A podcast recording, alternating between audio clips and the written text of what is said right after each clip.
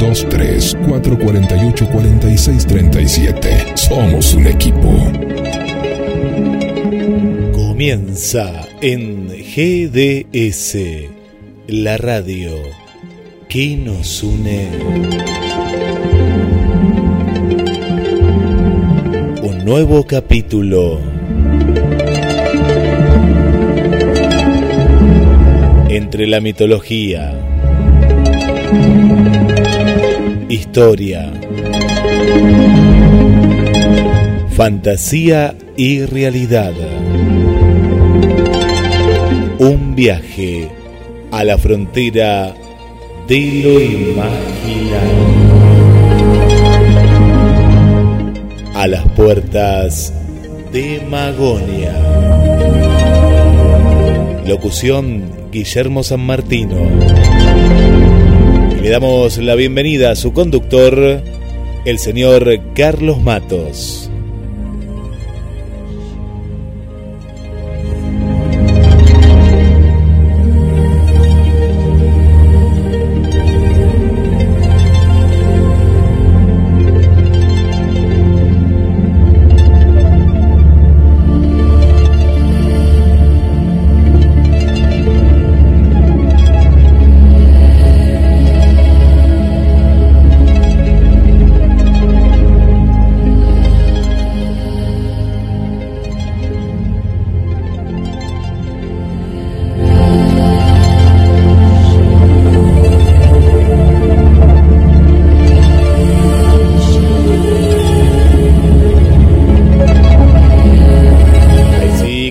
Con Magonia.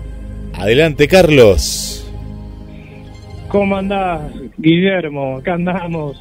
Perdidos en Magonia hoy. Perdidos en Magonia, ¿no? Digo, a ver si estabas en alguna carabela en esta fecha.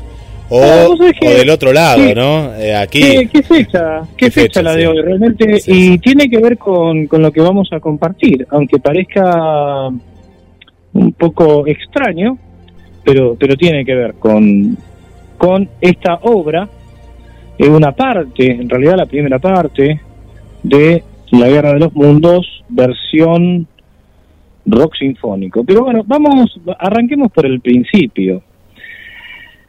La semana pasada estuvimos charlando con Sebastián Muso sobre Marte. La charla en sí discurrió más sobre eh, las realidades de Marte y las representaciones cartográficas de Marte. Pero Marte a su vez es escenario de, de lo imaginal, escenario de fantasías o de no tanta fantasía, es un poco la representación en muchos casos del paraíso perdido.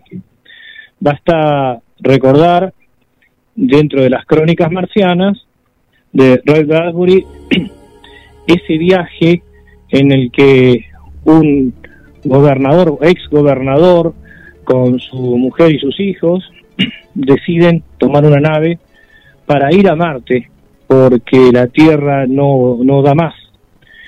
Y sabe que un amigo de él, también con, con su mujer y sus hijas, van a hacer lo mismo, es decir, que van a una especie de tierra prometida. Marte en la literatura, insisto, es, fue y es el escenario de cuestiones imaginales. Es como una, como una gran pantalla. Bien, eh, la obra clásica que puso a Marte de manera masiva en la ciencia ficción fue el libro La Guerra de los Mundos de H.G. Wells. ¿Vos lo leíste al libro? ¿Leíste esta obra, Guillermo? Sí, sí, sí, la he leído. La, tengo acá, la estoy mirando acá en la biblioteca de la radio. Y sí, es una obra eh, fantástica, ¿no? Bueno, que tomó relevancia por, por aquel relato y bueno, y lo, lo, que lo que movió, ¿no? En ese momento a través de lo que sería un radioteatro, ¿no, Carlos? Exacto. Bueno, eh, vamos a recordar que esta obra eh, se escribió, se publicó en 1898. Sí. H.G. Wells nació en 1866 y esta obra se publicó en 1898. ¿Por qué es, es importante este, marcar esta fecha, porque el escenario es el de en Londres, el de Inglaterra, de aquella época. Entonces, vamos a, a escuchar hoy la primera parte de esa versión magnífica hecha por Peter Gabriel. Vamos a preguntarle a los oyentes a ver quién fue el autor, quién fue el compositor de la versión musical La Guerra de los Mundos. Bien, vamos. En el que eh, se desarrolla esta, esta obra de H.G. Wells. Hay una versión totalmente en inglés y hay otra versión que está en inglés, pero los relatos están en español a cargo de este actor mexicano, norteamericano, mexicano estadounidense, que es Anthony Quinn. Qué voz, Anthony Quinn, ¿eh? Uno, qué, qué prestancia. Toda obra de características sinfónicas, si prestamos atención, en cada uno de los instrumentos vamos a escuchar determinadas características. El bajo eléctrico nos va a mostrar el trabajo de los marcianos, eh, los violines, algunas situaciones de peligro, eh, un sintetizador, cada vez que, aparezca vamos a, a, imaginar ese rayo de fuego, muy similar a lo que ocurre en las sinfonías o en los poemas sinfónicos, en los que cada instrumento representa una escena, representa un pasaje. ¿Por qué es bueno contar estas cosas? Porque el relato que va a hacer Anthony Quinn es un relato espaciado. Él va a contar los momentos principales y el resto corre por cuenta de la imaginación de las oyentes y de los oyentes que van a poder seguir perfectamente esta narración si internalizamos las células temáticas y cada uno de los instrumentos que intervienen en, eh, en cada parte del guion que relata Anthony Quinn. Bueno, pero ahora vamos a lo del radioteatro. Orson Welles, que no es H.G. Wells, a veces hay que hacer estas aclaraciones. Sí, sí, sí, hay que hacerlas. Orson Welles, en el año 1939, hizo un radioteatro con este libro, La Guerra de los Mundos. Y la versión fue tan bien hecha, se transmitió por una cadena de emisoras, que se generó un pánico enorme llegaron a, atascarse ciertas carreteras. Se han reportado también suicidios. Y uno dice, qué, qué locura, ¿por qué todo eso? Eh, ¿Qué se sabía de Marte? Pero de los habitantes de Marte. En definitiva, acá Marte no era más que una pantalla en la que se proyectaron las fantasías de aquel momento. ¿Y cuáles eran? Bueno, había un clima de preguerra. Se anticipaba la, Segunda Guerra Mundial o la segunda etapa de la llamada Guerra Larga o Gran Guerra. Y entonces eh, nos encontramos con, con esta manifestación de lo que algunos llamaron una psicosis colectiva, pero que tiene que ver más con la psicología de guerra. También decíamos que hoy, 12 de octubre, ¿qué tiene que ver el 12 de octubre con la guerra de los mundos, con una obra de ciencia ficción y con Marte? Bueno, en realidad desde, el, desde lo imaginal y desde lo arquetipal, acá vamos a escuchar hablar de una invasión, eh, en este caso los marcianos, que llegan a Inglaterra, invaden eh, y empiezan a destruir todo lo que encuentra. Bueno, se ve que los relatos de invasiones este, hegemónicas son más o menos parecidos en la realidad o en la fantasía. Y también la necesidad de librarse del opresor, que en este caso son los marcianos. La verdad es que no sabemos si alguna vez hubo vida en Marte. Es muy posible que si eh, hubo vida este, y si hubo criaturas eh, que razonaran, no tuvieron nada que ver con, con lo que publicó H.G. Wells. Pero por algo se vendió mucho, por algo es una obra clásica, y entonces decíamos, hoy vamos a, a compartir este aspecto, Marte como disparador de lo literario. Esta es la primera parte de la Guerra de los Mundos en versión de rock sinfónico. Recordemos el escenario. El escenario es la Inglaterra de 1898, donde no había internet, no había celulares, no había automóviles, sí había trenes, eh, había eh, en general se trasladaban de un lado a otro este, en carruajes. Marcamos esto porque, claro, eh, van a escuchar, por ejemplo, que todo se desarrolla en un parque y cómo tarda la policía y cómo tarda la milicia en llegar a ciertos lugares y cómo este, no, no hay una información tan globalizada. Bueno, tiene que ver con esa época. Así que bueno, Guillermo, vamos a, las vías de comunicación, aclaramos, hoy vamos a escuchar en la primera parte en dos bloques, es decir, eh, tiene cuatro bloques esta obra, hoy vamos a escuchar los dos primeros bloques.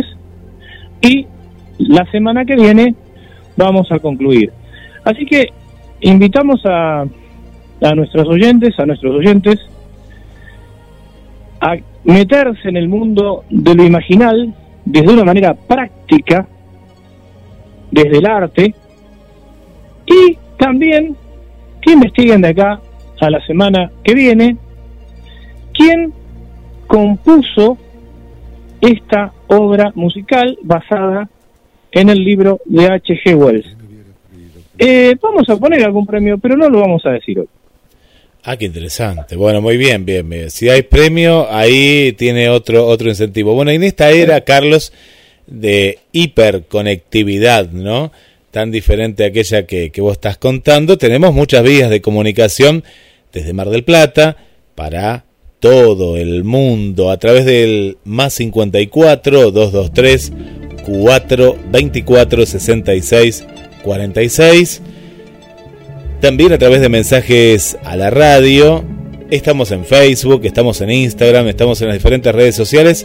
Te vamos a escuchar, te vamos a leer y ahora a poner todos los sentidos en esta primera parte, en este viaje a la frontera de lo imaginal, la guerra de los mundos. ¿Quién hubiera creído que en los últimos años del siglo XIX, desde los mundos infinitos del espacio, nos estaban vigilando?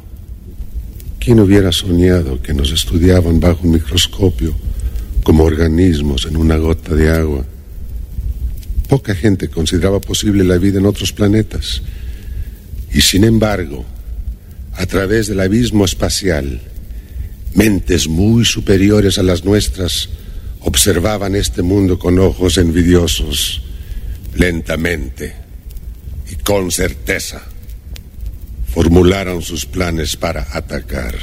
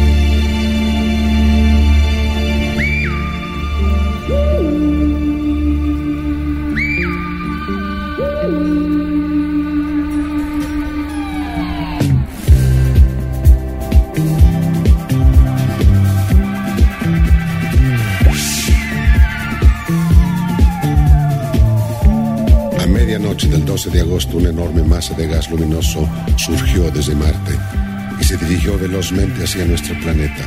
A través de 300 millones de kilómetros venía el primero de los cohetes que traerían tanta desgracia a la Tierra. Mientras observaba, hubo otra explosión. Venía otro cohete.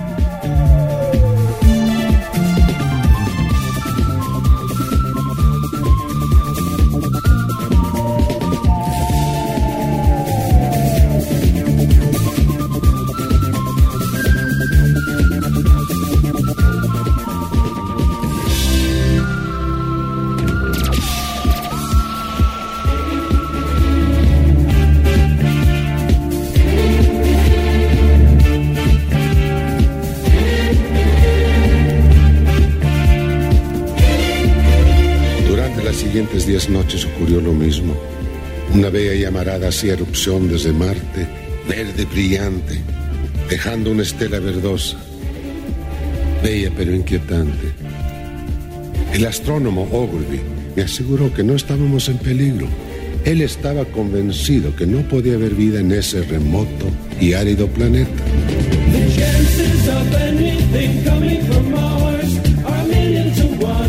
of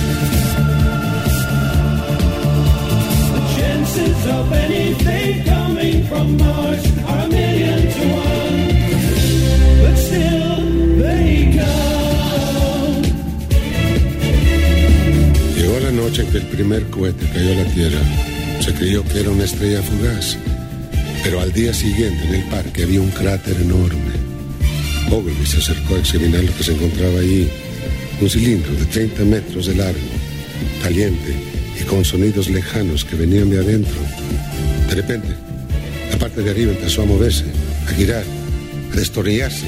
Y Ogilvy, pensando que había un hombre adentro tratando de escapar, corrió hacia el cilindro.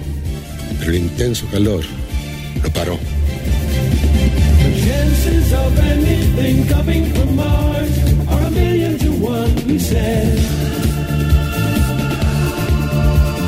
chances of anything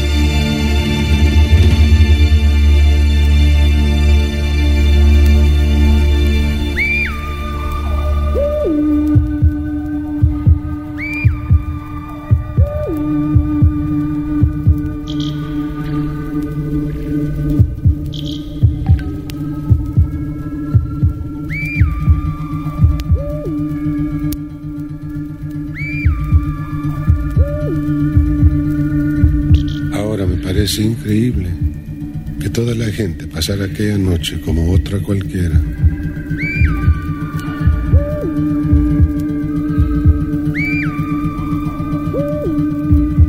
Desde la estación venía un sonido de trenes traqueteando y silbando, sonando como música en la distancia.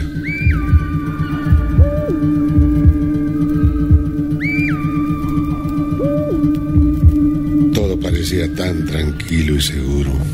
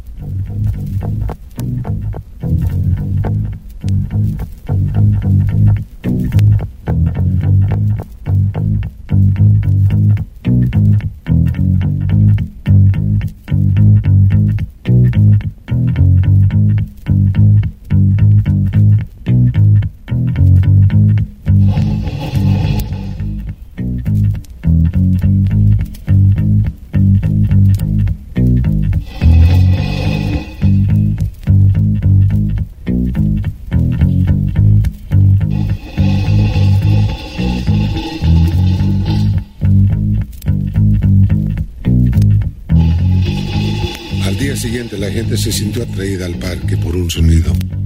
Era el cilindro que se destornillaba. Miraban, hipnotizados, cuando de repente se cayó la tapa al suelo.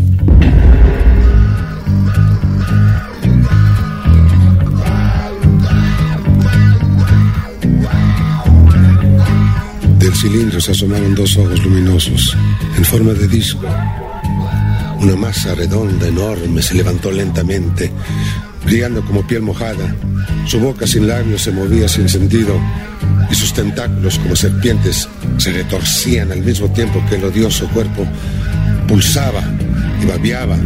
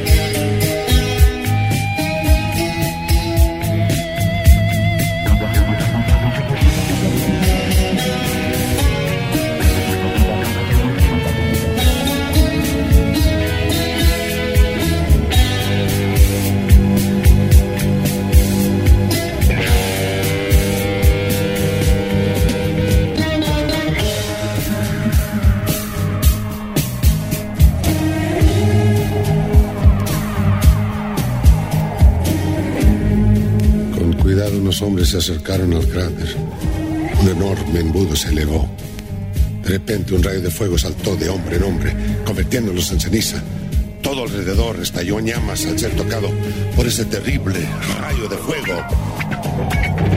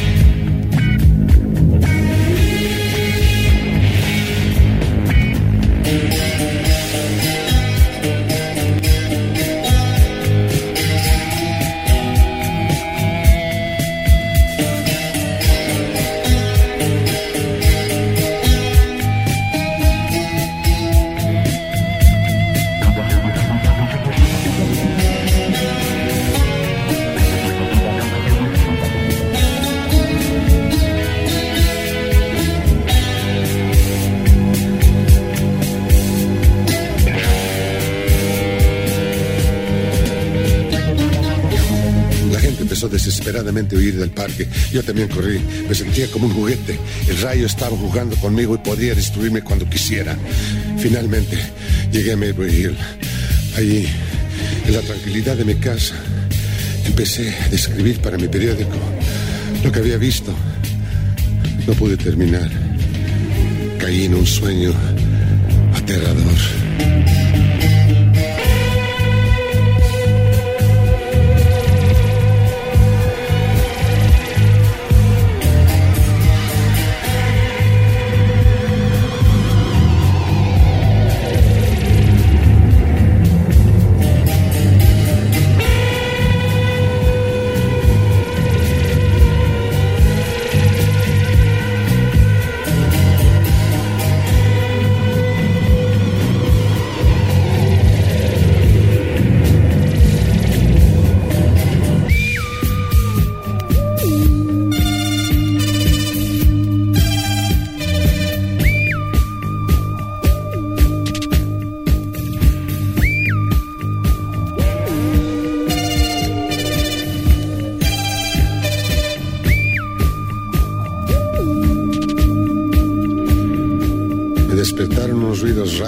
Parecían martillazos. Salí a ver qué pasaba.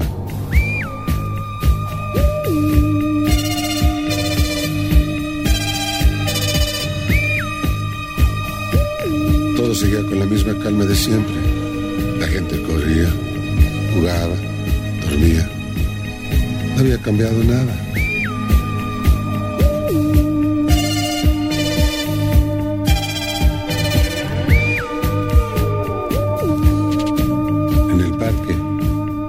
Los marcianos continuaban martillando sin descanso, fabricando máquinas.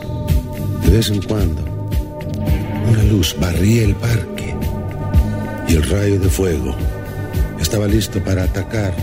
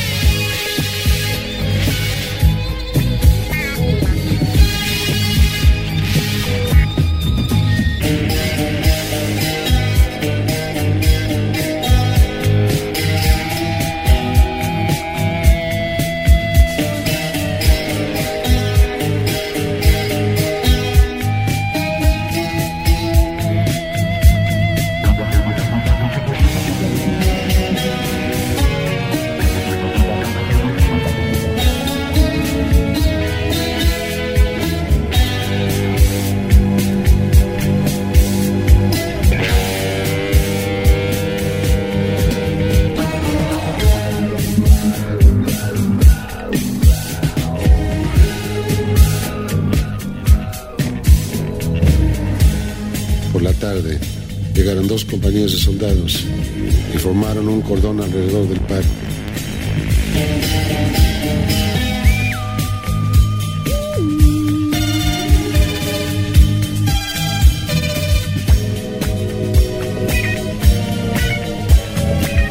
Esa noche hubo una violenta explosión.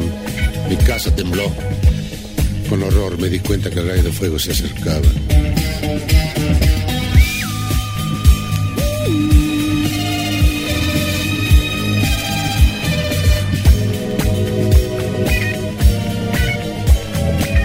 Cayó a la tierra una estrella fugaz, dejando una estela verdosa.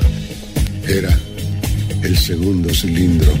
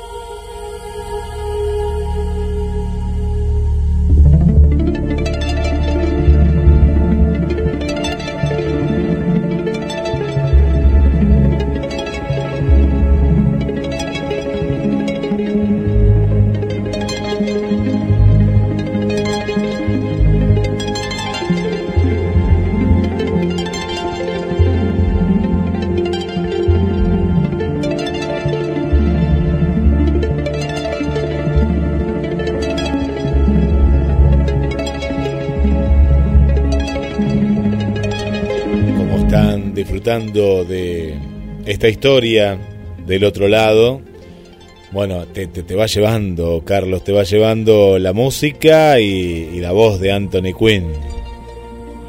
Sí, además, eh, qué, qué interesante ver, eh, escuchar eh, y también imaginar. Y sobre todo recuperar los tiempos de escucha, valga la reiteración.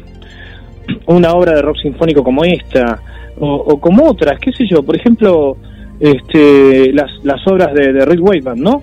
Eh, ¿no? ¿no? Pero no nos vamos a ir al tema, simplemente es a modo de ejemplo. ¿Cuánta gente tiene la paciencia de sentarse a escuchar? Que en realidad ahora uno hablaría de paciencia, pero cuando salió esta obra, y te diría, ya tiene varios años, este, muchos años, eh, realmente era, era eh, no era una cuestión de paciencia, era una cuestión de disfrute.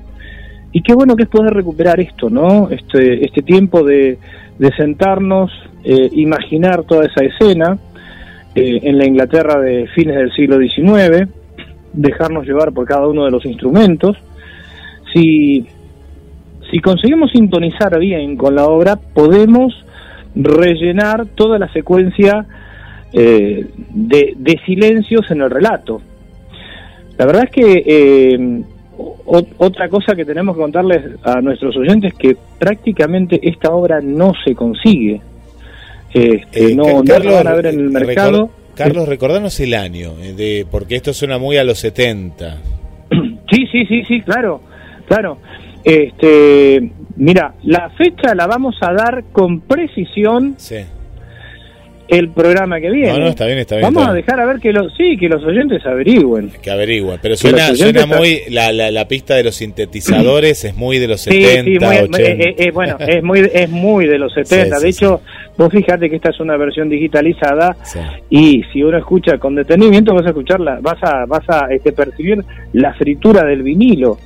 Un vinilo muy bien cuidado, pero, pero se percibe la fritura del vinilo también.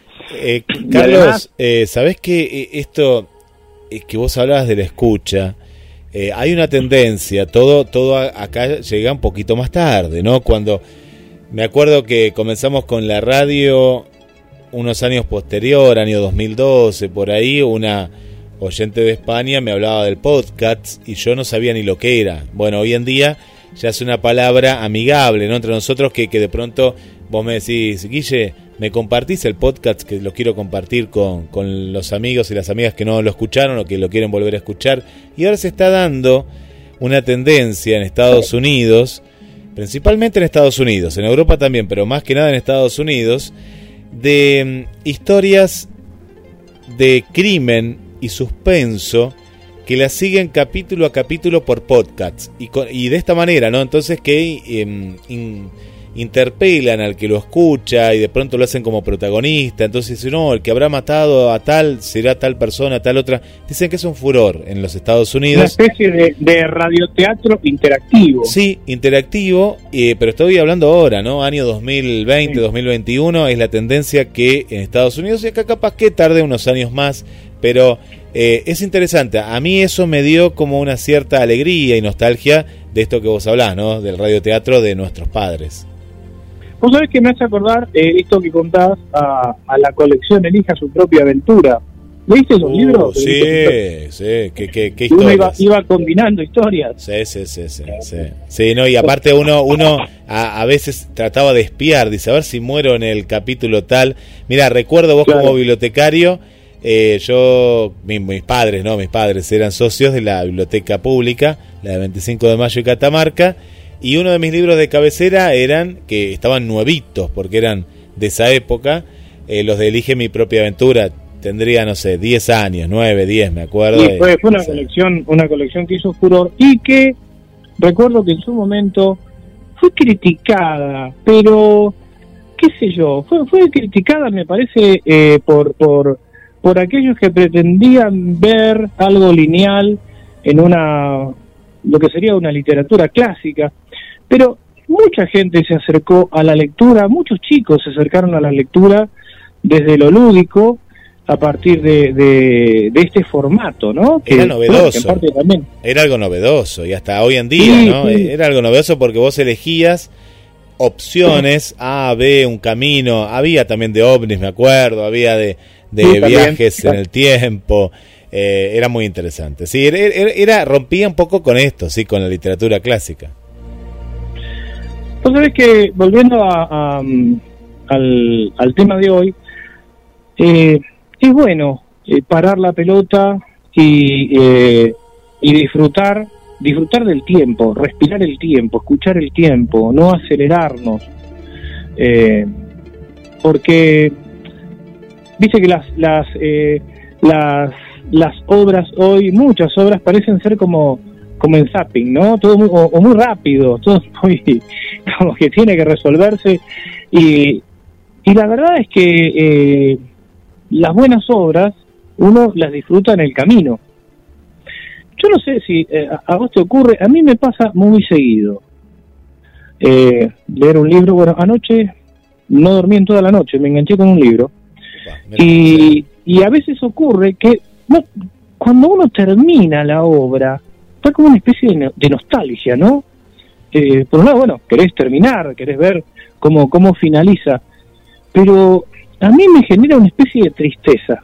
Eh, yo, lo que suele pasar, en mi caso, que cuando una obra es buena, la, la tardo en leerla un montón porque sé que no quiero que se acabe. Entonces digo, no, no, no, mañana sigo, ¿viste? Mañana sigo, como te pasa a vos también, que te la devoraste en un... Eh, en un día, ¿no? Dos días, tres días. A mí me pasa que cuando es algo bueno digo, uy, ya le quedan pocos capítulos. Entonces trato de... Voy lento, empiezo a ir más lento. ¿Tenemos algún mensaje, Guille? Sí, sí, muchos mensajes aquí que nos van dejando. Muy bien. Eh, por aquí vamos a comenzar. Bueno, el, amigo Esteban está, está presente, está como siempre ahí en vivo, no se pierde ningún programa y después se escucha el podcast, se escucha todo desde Bahía Blanca.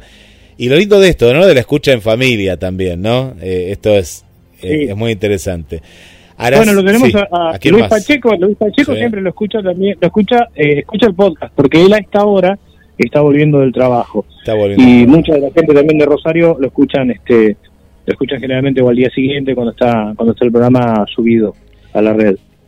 Le mandamos un saludo para mm, eh, Vanessa de Chile. Dice, son muy buenas las obras musicales que nos transportan a otras dimensiones. Y bueno, estamos preguntando a ver si sabe en particular esta obra en particular o que le pregunte a su papá Jorge también, que está ahí en la sintonía. Esta Esther también nos comparte una de las imágenes de la película, me parece que es la de que hizo Tom, Tom Cruise. Y sabes, Carlos, que hablando de series y películas, hay una que no la he visto todavía, pero es muy reciente, si es año 2019 o 2020 Sé que salió el año pasado, pero me parece que no eran de pandemia, sino de antes, del Canal Más y la cadena Fox, ¿no? Canal Más que es de, Europa, de España, y la cadena Fox es una miniserie de la Guerra de los Mundos. Eh, prometo verla para después comentarla en, en los próximos programas.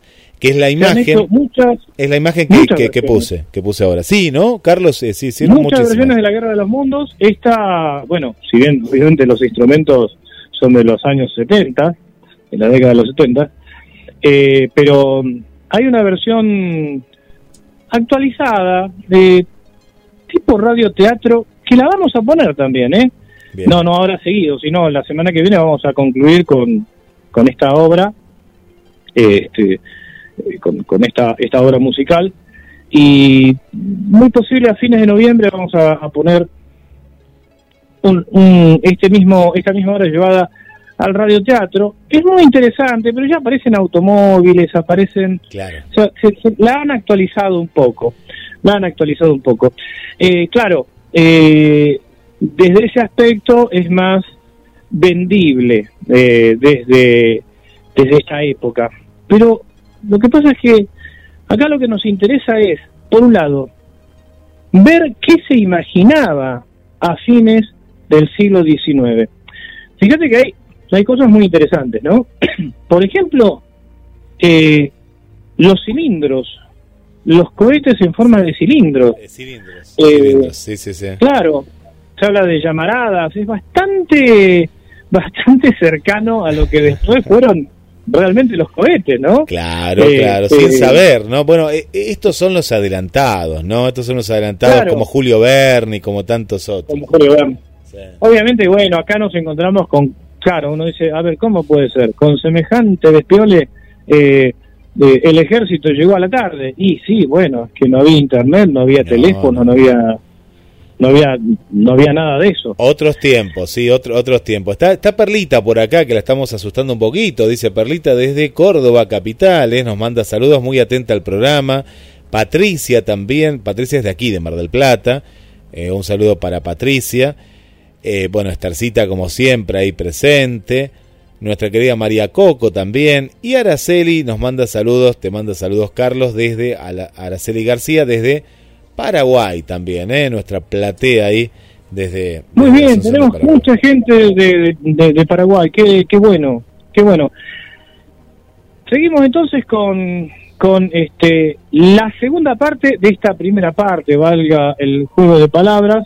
Ya tenemos la, invasión de los marcianos, eh, esta, este inicio de la destrucción eh, que empiezan a hacer con estas máquinas de guerra eh, y, bueno, vamos a ver qué es lo que pasa con, con, el protagonista, con quien nos cuenta la historia. Así que repetimos las vías de comunicación y, continuamos, Guille. Más 54 223 424 66 46.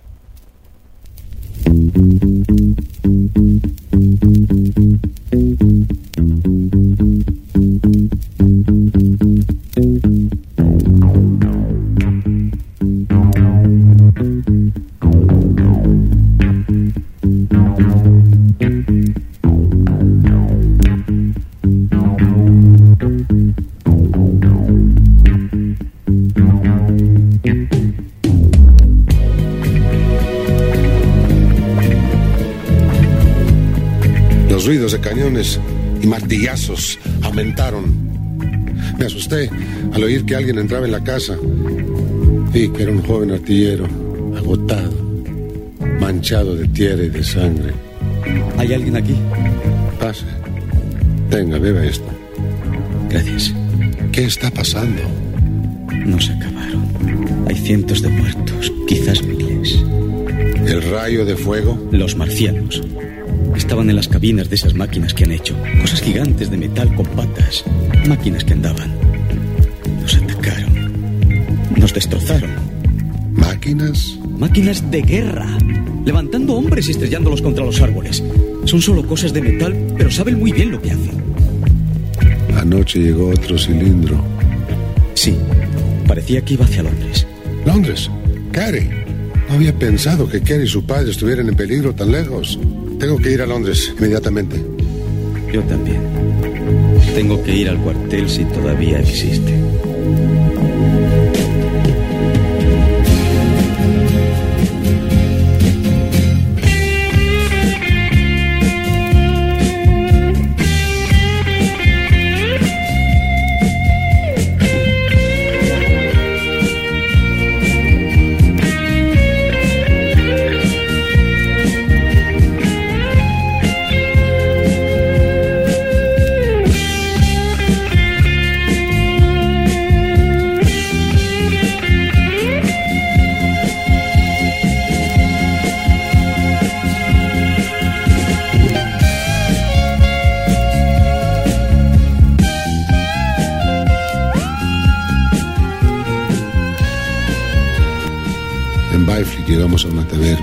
Pero estaba desierta. ¿Han muerto todos? No todos. Mire, seis cañones con soldados listos. Arcos y flechas contra una tormenta. Todavía no han visto el rayo de fuego.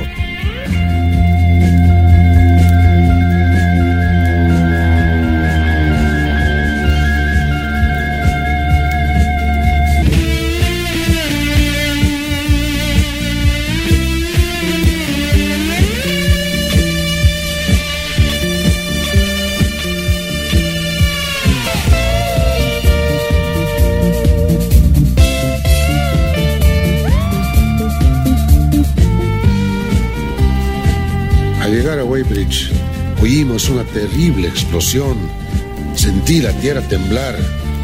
Las ventanas estallaron. El humo cubrió el cielo. Mire, allí está. ¿No se lo dije?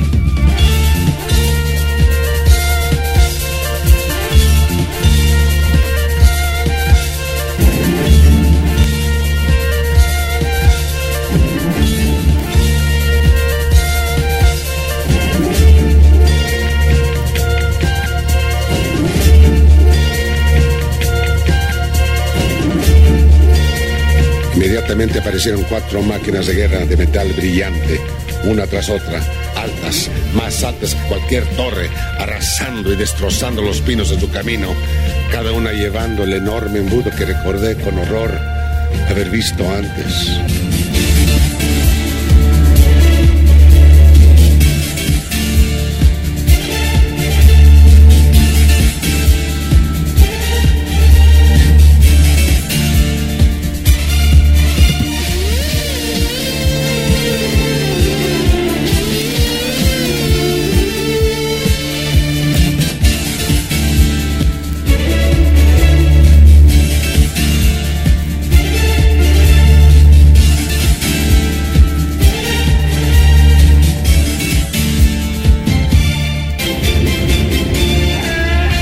Quinta máquina apareció al otro lado del río, alzó el embudo a gran altura y el terrible rayo de fuego atacó al pueblo.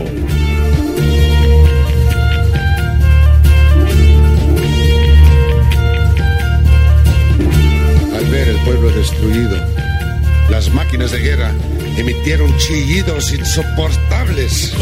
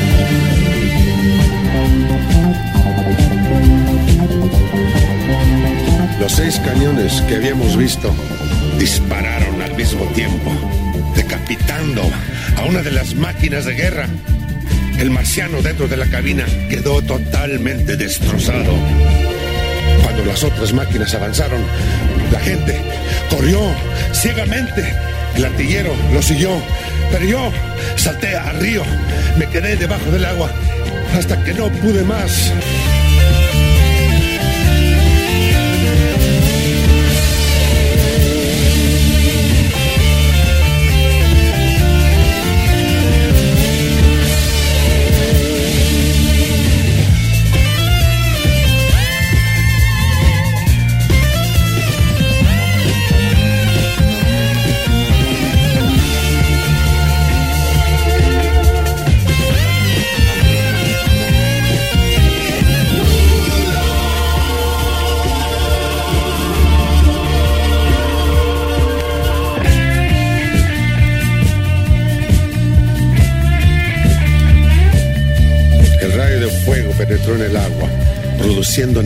Nubes de vapor. Quemado, medio ciego y en agonía. Llegué a la orilla, caí a plena vista de los marcianos esperando la muerte. Increíblemente pasaron delante de mí, recogieron los restos de la máquina destruida y se fueron. Había escapado por milagro.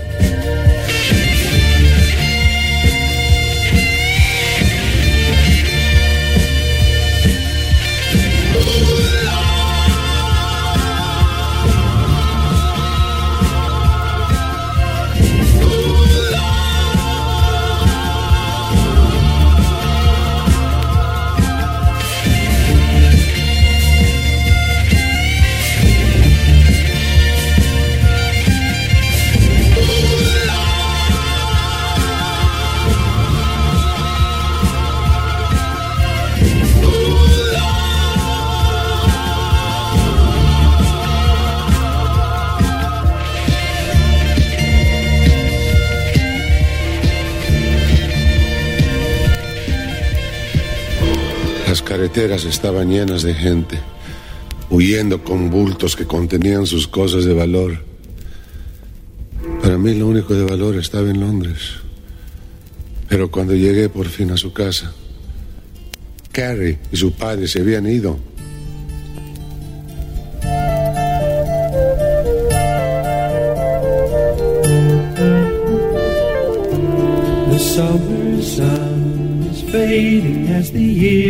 Grows old. And darker days are drawing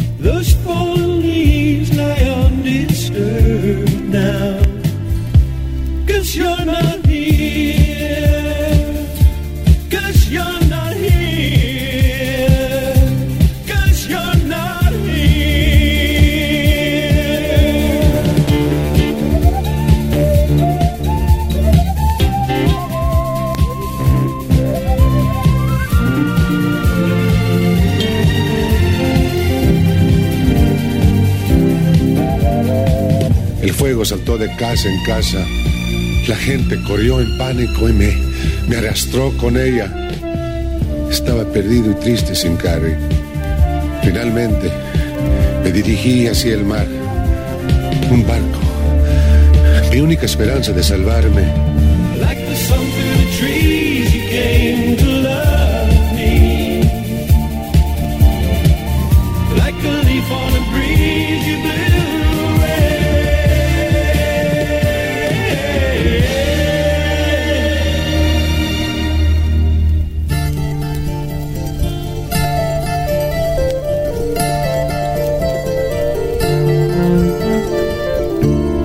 Gentle rain falls softly on my weary eyes as if to hide a lonely tear.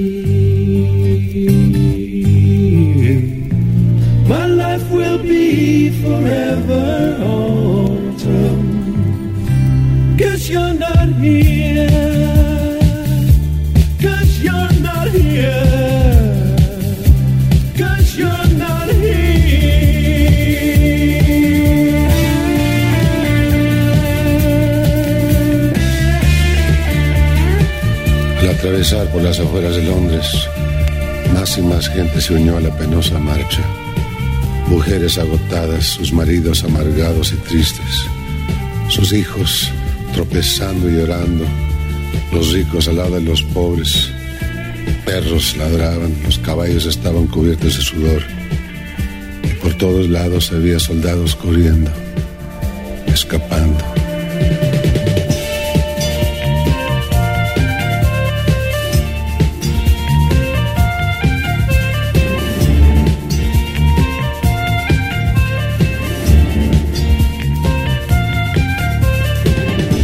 Máquinas de guerra andando en el agua del Támesis, cortando los puentes de Waterloo y de Westminster como si fueran de papel. Una máquina apareció encima del Big Ben.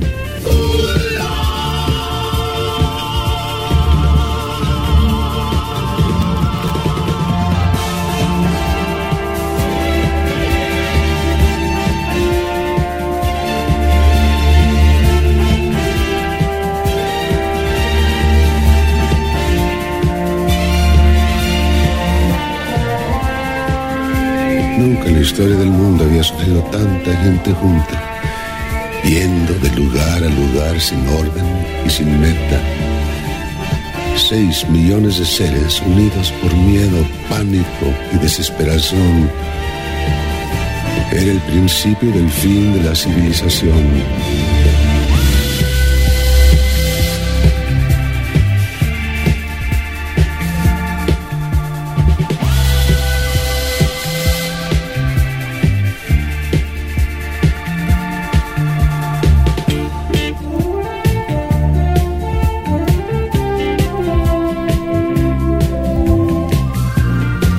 Enfrente del último barco que quedaba, pero estaba completamente lleno.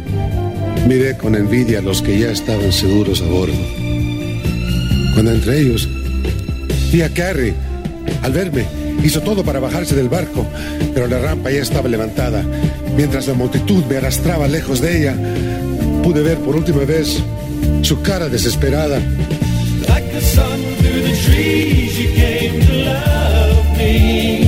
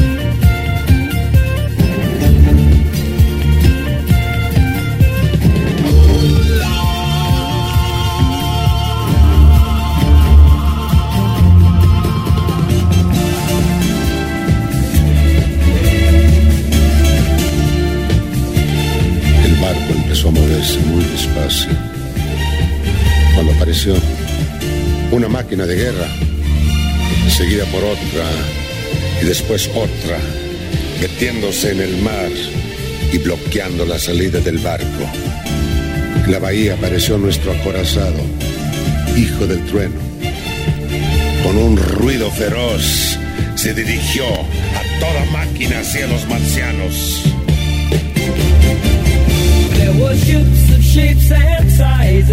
scattered out along the bay,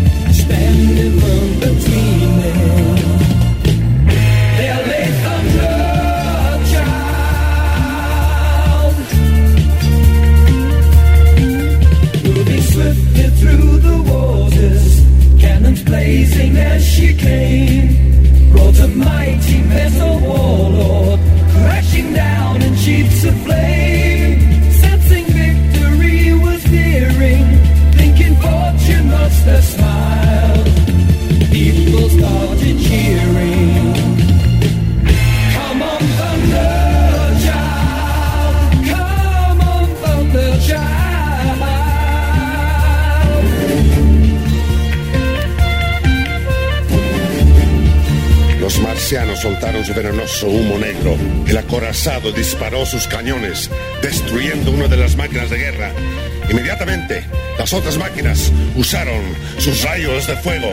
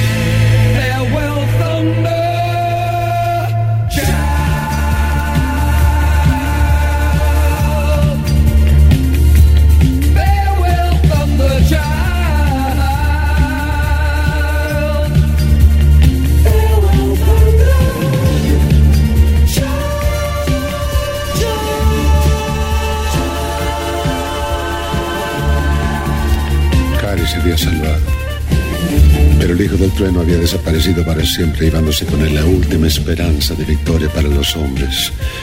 El cielo empezó a llenarse de llamaradas verdes y empezó a caer cilindro tras cilindro. Y supe que nada ni nadie quedaba para luchar contra ellos. La tierra pertenecía a los marcianos.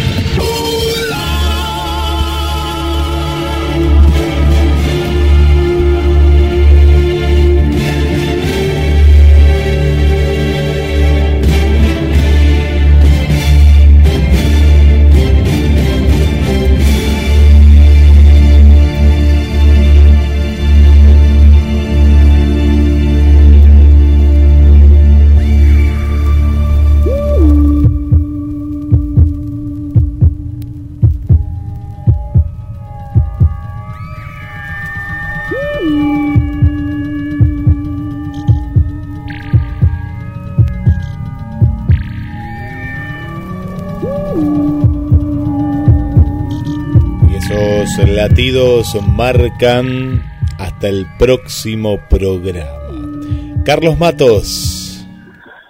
Impresionante la obra, ¿eh? Sí, sí, sí. Que, que, que se disfruta, se disfruta. Impresionante, sí, además eh, esta fusión de, de, instrumentos de rock con instrumentos de música clásica, el escuchar eh, un clave, eh, que, que, que, no es un sintetizador con sonido de clave, sino este, lo mismo con los violines, las violas, los chelos. Así que bueno, quedamos acá, quedamos en, en el momento en el que los marcianos se apoderan de la Tierra. Así que esperamos a ver qué pasa la semana próxima. Sí, acá Vanessa nos tira un, un dato, ¿eh? nos tira un dato de, la obra musical, eh, pero lo dejamos ahí expectantes para la semana que viene. Sí, sí, sí, sí, sí. No, me, me parece que, que, puede, puede, puede estar en lo cierto, ¿no? Puede estar en lo cierto.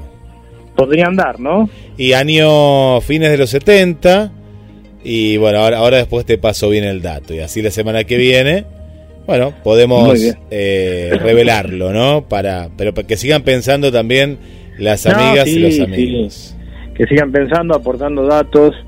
Y está bueno poder compartir este, estas obras, ¿no? Estos, eh, en este caso, bueno, eh, este, este poema sinfónico, este rock sinfónico con forma de, de poema.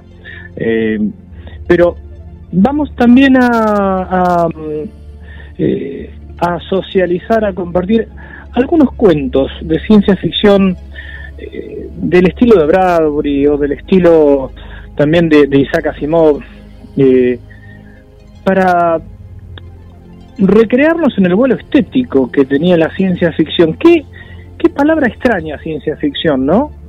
en realidad la traducen como ficción científica, pero ciencia ficción es una palabra eh, que, que se compone de science fiction, es, es como una especie de, eh, la última sílaba de la primera palabra toma la primera de la, de la segunda palabra, ¿no?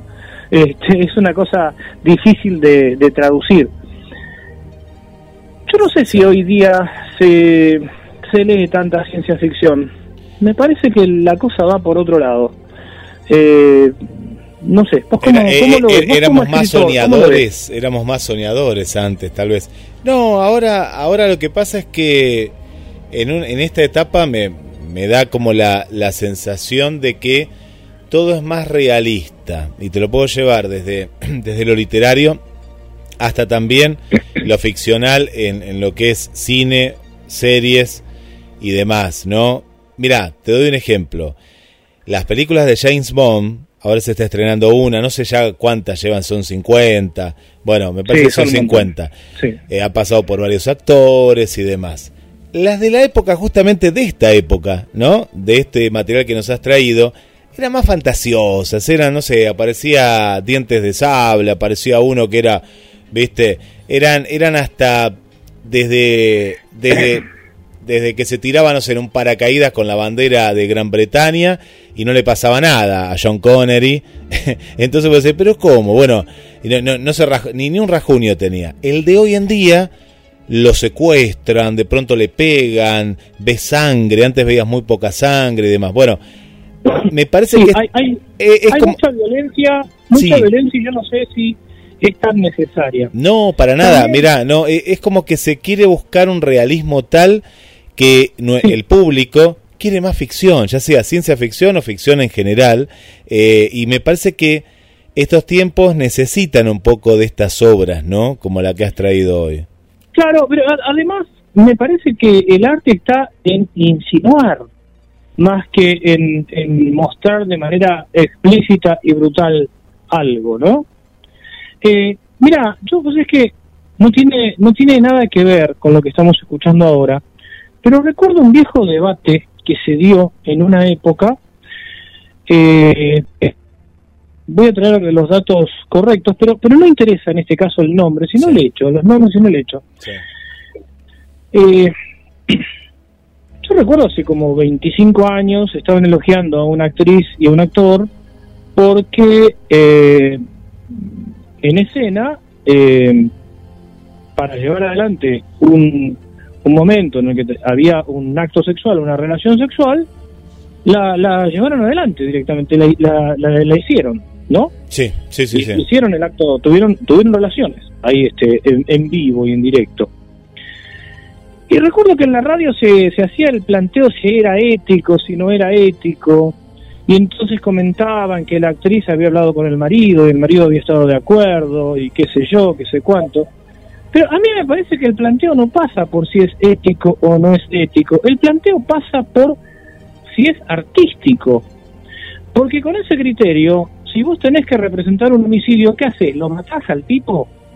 Claro, claro. O sea, me parece que el planteo es otro. El planteo es, eh, es otro, es necesitas tener una relación sexual en escena por una cuestión de realismo o el arte está o el arte está en justamente en actuarla en, en, simularla en dar a entender bueno, me parece que el, debate pasa por ahí, en realidad. Claro, vos fíjate que el teatro, el teatro me parece que es lo que mantiene esta esencia, ¿no? El, eh, cuando de pronto yo fui a ver una obra eh, en la cual torturaban y mataban a alguien, la escena, la estética, las luces, el, eh, la música, me llevaba a esa sensación. Y bueno, y no pasaba, era teatro, es decir, el, era, era todo, todo actuado eh, me parece que fuimos a ver la misma obra, yo me acuerdo de esa obra. Es terrible. Claro, no, y de, y, de pronto, ¿qué pasa con eso?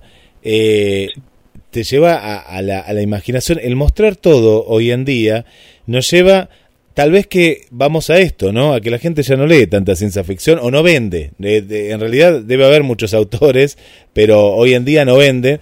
Y me hiciste acordar con esto, mi papá eh, tendría, siempre lo cuenta esto, cuando él vivía en Capital Federal, eh, vino a, a, a, veranear a Mar del Plata, porque le encantaba Mar del Plata, Necochea también, pero mucho más Mar del Plata, y se compra el libro, o estaba, no, no recuerdo bien, siempre esto lo cuenta, en la casa del abuelo, no sé si estaba el libro de la Guerra de los Mundos o, o se lo compra. Bueno, la, la, cuestión es que esa noche también eh, lo lee desde del comienzo al final, y, y, después no pudo dormir, ¿no? No pudo dormir. Eh, y bueno, vos fijate, ¿no? hoy en día esto no lo vamos a generalizar, ¿no? Hay, hay clubes de lectura y demás, pero era una época en la cual había más fantasía y en algunas cuestiones daba para, para, para que esto venda más, ¿no? La ciencia ficción vendía mucho más, hasta te digo en mi adolescencia, ¿eh? eh sí, sí. yo, yo era, era fanático de leer historias de ciencia ficción. No, no, eh, pero es que la ciencia ficción eh, en general era, era una excusa para plantear otros temas. Sí, Creo que, por ejemplo, El hombre ilustrado de Bradbury o, qué sé yo, esta obra tan tan impresionante como Fahrenheit 451. Sí. Eh, lo que plantea una sociedad en la que este, los bomberos incendian, este, prenden fuego libros, es una cosa eh, como como cada uno después, este, es, esa especie de exilio que se va formando donde cada persona memoriza un libro. Creo que los planteos, o sea, la ciencia ficción acá es una excusa para planteos este, existenciales profundos, ¿no? Eh, Que en definitiva, bueno, Si, si volvemos a, la obra que estamos compartiendo, que compartimos en este programa y, que vamos a finalizar el programa que viene, el tema de la invasión, de la pérdida de la libertad, de la eh, el hecho de, estar bajo una, una dominación extranjera, en este caso de otro planeta, son es, como es como eh, planteaba tantas veces Sábato que los temas son más o menos el bien, el mal, el amor, la justicia, la libertad. Son, son prácticamente los mismos temas y lo que importa es el ropaje. Y además hacer participar al lector, creo que el buen escritor lo que hace es eh, disparar las fantasías del... El buen escritor, ¿no? Disparar las fantasías del, del lector. Si te muestran todo, qué sé yo, Insisto, ¿eh? no, no, la, la, la, crítica que hacíamos antes no era una cuestión de moralina, era una cuestión de, que tiene que ver con, o sea, con del arte y de la estética, sí, sí, de algo, de, una obra. Es que el compromiso, el compromiso del artista es un compromiso fundamentalmente estético. Bueno, acá Vanessa dice que, que, le mandemos un chef a domicilio, pues se enganchó tanto con el programa que, que el marido, la hija la están esperando ahí para que haga para que sirva la cena y ella dice, bueno, pero ya, ya terminamos, Vanessa. Eh, dice que Fahrenheit es una obra muy buena, que la ha leído. Eh, así que bueno, ahí, ahí estamos. Eh, ha gustado mucho este programa, bueno, como los otros también, ¿no? Pero ha habido mucha participación. Acá Verónica también, que me parece que es una nueva amiga, también se ha sumado. El amigo Mateando Efemérides también, que hacía mucho no escuchaba las puertas de Magonia. Eh, así que, bueno, ahí, tenemos un, lindo público, Miriam también. Bueno, entonces a pensar quién compuso esta, esta obra musical, ¿no? Que hemos escuchado y que terminaremos el, martes que viene. Voy a hacer una confesión. Oh, ya que dijiste, mencionaste nuevamente Fahrenheit 451. Sí, sí, sí. Eh, Vos sabés que yo me enamoré de Clarice leyendo ese libro. Ah, ¿Nunca te pasó de enamorarte de un personaje? Sí, me, ha pasado, eh, Era, era impresionante la, la, la película que me iba formulando a medida que avanzaba. Yo leí Fahrenheit en mi adolescencia, ¿no? Este, y, y realmente la personalidad de Clarice, eh, estar en contacto con la naturaleza, era, no, no, era, era pero me había enamorado perdidamente de un personaje creado, una cosa impresionante y realmente ocurre. Sí, sí, sí. Yo no, no recuerdo la obra, pero me parece que era también de, de, otro planeta y demás, pero describían de tal manera a, una de sus protagonistas que uno fantaseaba también, ¿no? Y bueno, pero eso, eso es lo bueno que tiene eh, lo que vos decías, ¿no? Si el escritor te lleva a diferentes escenarios y vos lo vivís a flor de piel, bueno, bienvenido sea, es un gran escritor, ¿no? Bueno, así que la vamos a liberar a, Vanessa para que vaya a, comer y que no se enoje ni el esposo ni la familia. Este, nosotros también acá haremos lo propio. Donde nos encontramos el, el, martes próximo, Guille, para la última parte de La Guerra de los Mundos en este viaje a la frontera del imaginario.